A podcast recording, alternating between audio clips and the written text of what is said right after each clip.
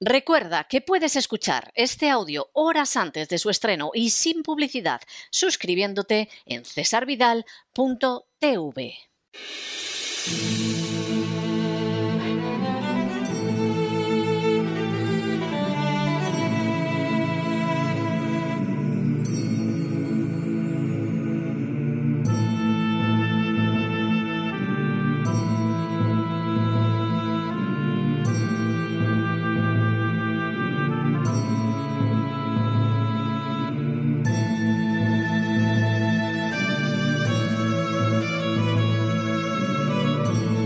La voz con César Vidal, desde el exilio. Muy buenos días, muy buenas tardes, muy buenas noches y muy bienvenidos a esta nueva singladura de La voz. Soy César Vidal, hoy es el miércoles 12 de enero de 2022 y me dirijo a los hispanoparlantes de ambos hemisferios a los situados a uno y otro lado del Atlántico y como siempre lo hago desde el exilio.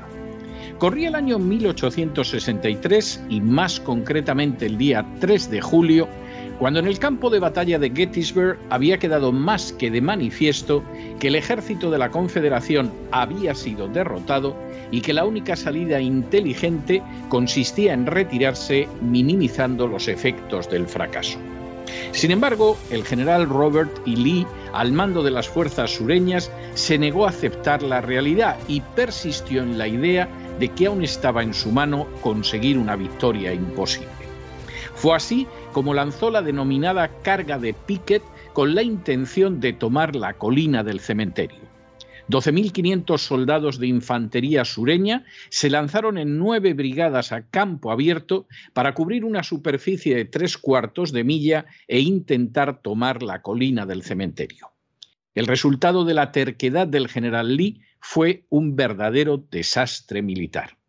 Apenas algunos soldados sureños aislados llegaron hasta la colina del cementerio, mientras que más del 50% se convirtieron en bajas de la artillería y la fusilería del ejército de la Unión. El fracaso de la carga de Pickett no solo convirtió la derrota hasta entonces aceptable de Gettysburg en un verdadero desastre, sino que además aniquiló la campaña sureña de Pensilvania y destruyó cualquier posibilidad de victoria en el conflicto para el ejército del sur.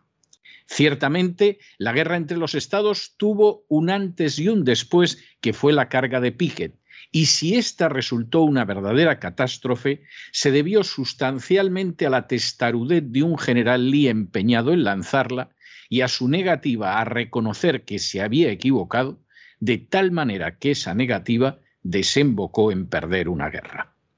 En las últimas horas hemos tenido noticias de una carta abierta dirigida al ministro de Sanidad de Israel en relación con el coronavirus.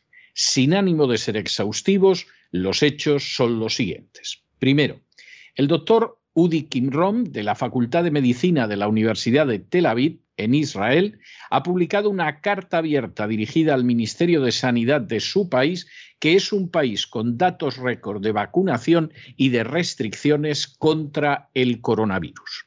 Segundo, la carta comienza señalando, dos años después, finalmente se da usted cuenta de que no se puede vencer un virus respiratorio y de que cualquier intento de hacerlo está condenado al fracaso. Tercero, la carta continúa. Usted no lo admite porque casi no ha admitido ningún error en los últimos dos años. Pero si se mira de manera retrospectiva, resulta evidente que ha fracasado de manera estrepitosa en casi todas sus acciones y que incluso los medios se están enfrentando ya con dificultades para tapar su vergüenza. Cuarto, la carta afirma igualmente, Usted se negó a admitir que la infección llega en oleadas que desaparecen por sí mismas a pesar de que era lo que se sabía gracias a años de observación y de conocimientos científicos. Quinto, la carta sigue diciendo, usted insistió en atribuirse cada mérito de una ola únicamente a sus acciones y así, a través de la falsa propaganda, superó la plaga y así la derrotó una y otra y otra y otra vez. Sexto, La carta afirma a continuación, usted se negó a admitir que las pruebas en masa son ineficaces, a pesar de que sus planes de contingencia lo indiquen así de manera explícita. A continuación, el médico autor de la carta menciona el plan de preparación del sistema de salud contra la gripe pandémica del año 2007 en su página 26. Séptimo. La carta señala acto seguido que usted se negó a admitir que la recuperación protege más que una vacuna, a pesar del conocimiento ya existente y de los datos derivados de la observación. Octavo. La carta continúa diciendo que usted se negó a admitir que los vacunados contagian y lo hizo a pesar de los datos derivados de la observación que indican que contagian. Sobre esa base, usted esperaba lograr la inmunidad colectiva gracias a la vacunación y en eso fracasó también. Noveno. La carta afirma acto seguido. Usted insiste en ignorar que la enfermedad es decenas de veces más peligrosa para los grupos de riesgo y adultos que para los jóvenes que no están en grupo de riesgo. Y eso a pesar de los datos que le llegaron de China ya en el año 2020. Décimo, la Canta continúa afirmando, usted se negó a adoptar la declaración de Barrington, firmada por más de 60.000 científicos y profesionales médicos, así como los programas de sentido común DIP. Prefirió ridiculizarlos, calumniarlos, distorsionarlos e intentar desacreditarlos. Un décimo.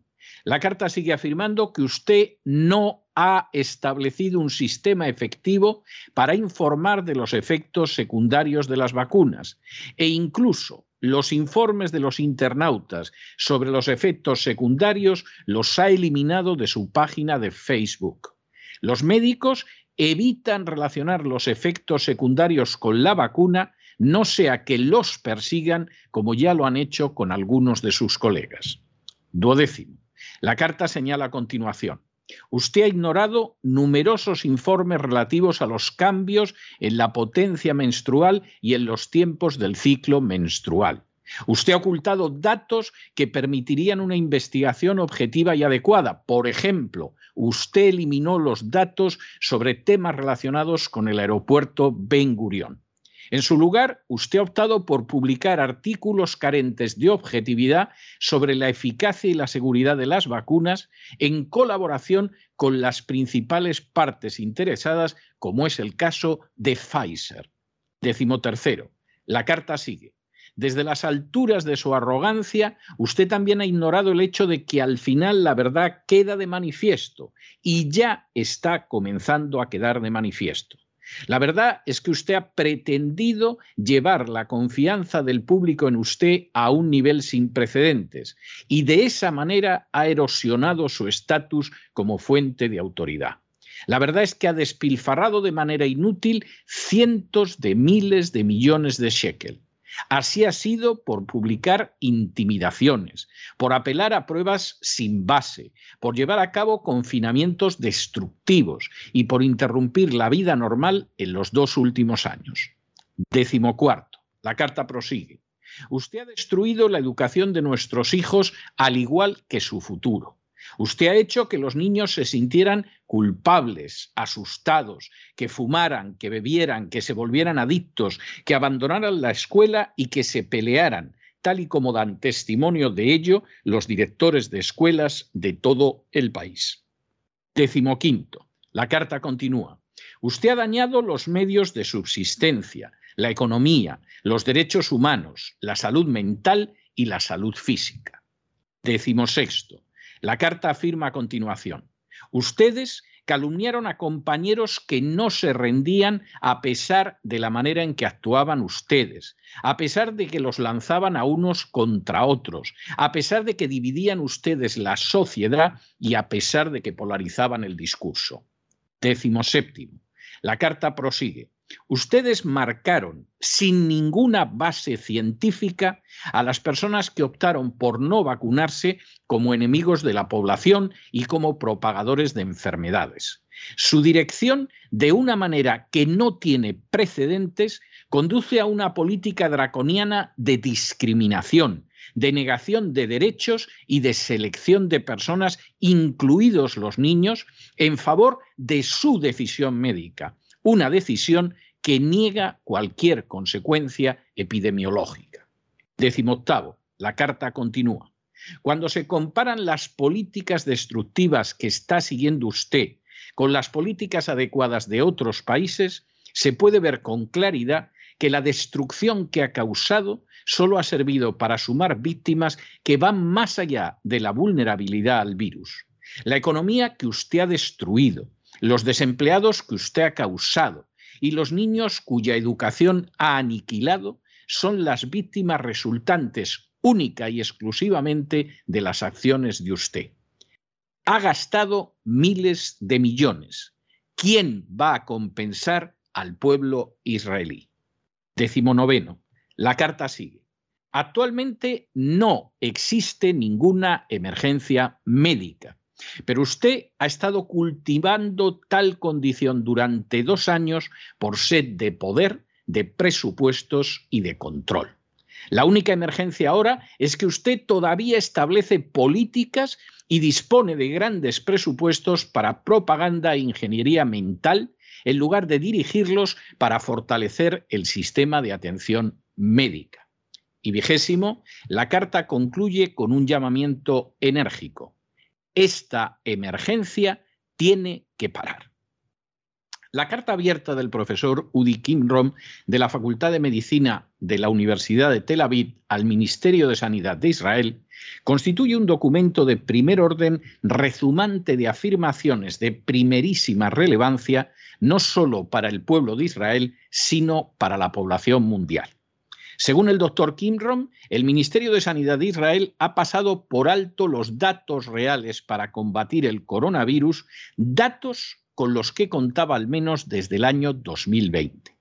Igualmente, ha ocultado los datos sobre los efectos secundarios de las denominadas vacunas o el hecho de que los vacunados se siguen contagiando y contagian.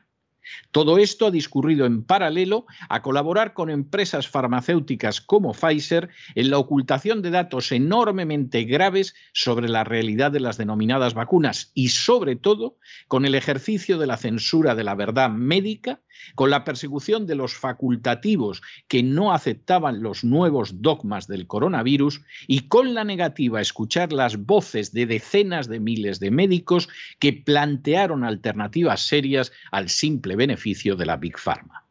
Estas acciones llevadas a cabo por el Ministerio de Sanidad en comandita con compañías como Pfizer, por añadidura han llevado a intentar crear un grupo de parias sociales que han sido aquellas personas inteligentes que se han negado a vacunarse.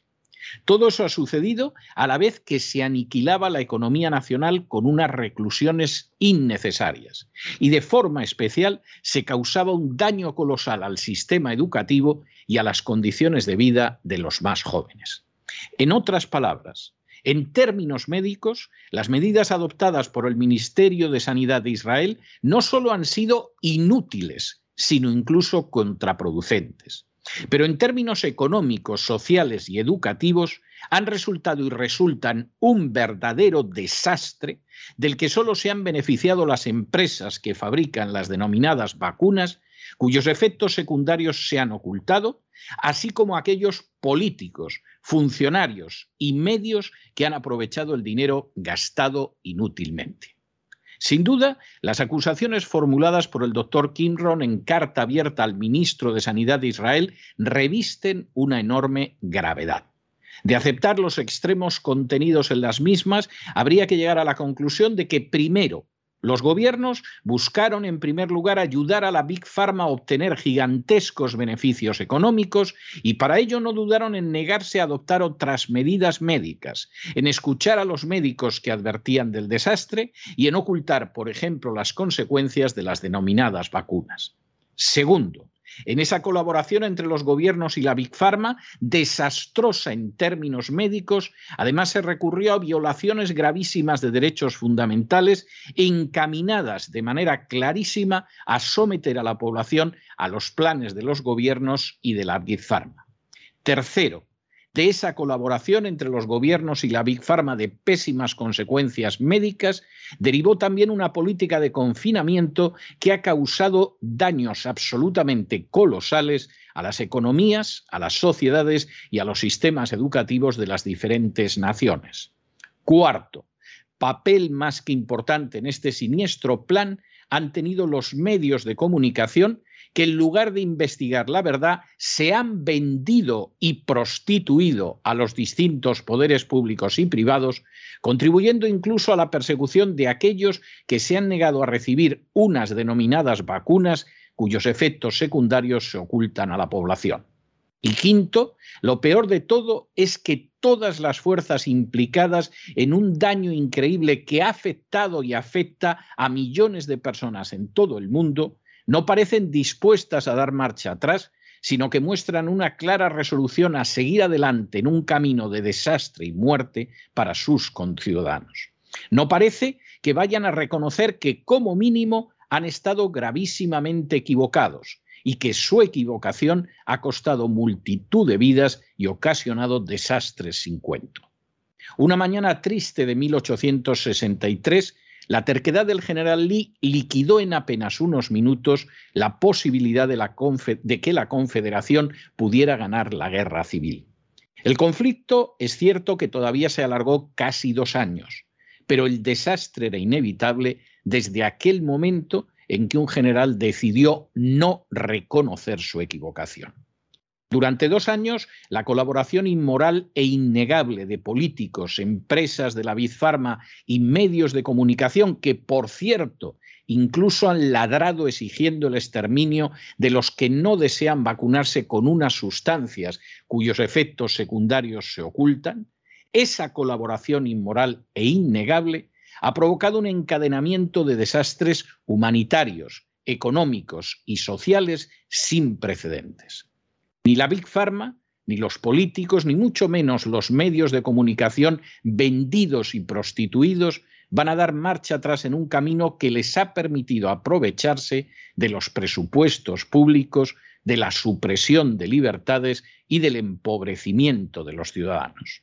Precisamente por eso hay que pedir resueltamente cuentas a esos gobiernos, a esas empresas y a esos medios de comunicación antes de que sigan causando un daño mayor sobre nuestras naciones que el que causó con la carga de Piquet la testarudez del general Lee a la Confederación. Pero no se dejen llevar por el desánimo o la frustración. Y es que a pesar de que los poderosos muchas veces parecen gigantes, es solo porque se les contempla de rodillas. Y ya va siendo hora de ponerse en pie. Mientras tanto, en el tiempo que han necesitado ustedes para escuchar este editorial, la deuda pública española ha aumentado en cerca de 7 millones de euros y una parte de ese aumento de la deuda ha sido para entregarlo en publicidad a medios de comunicación que han engañado y siguen engañando a los ciudadanos sobre el coronavirus. La voz puede decir con legítimo orgullo y dignidad que no ha recibido un solo céntimo de ese dinero encargado de la mentira y la destrucción. Muy buenos días, muy buenas tardes, muy buenas noches. Les ha hablado César Vidal desde el exilio. Que Dios los bendiga.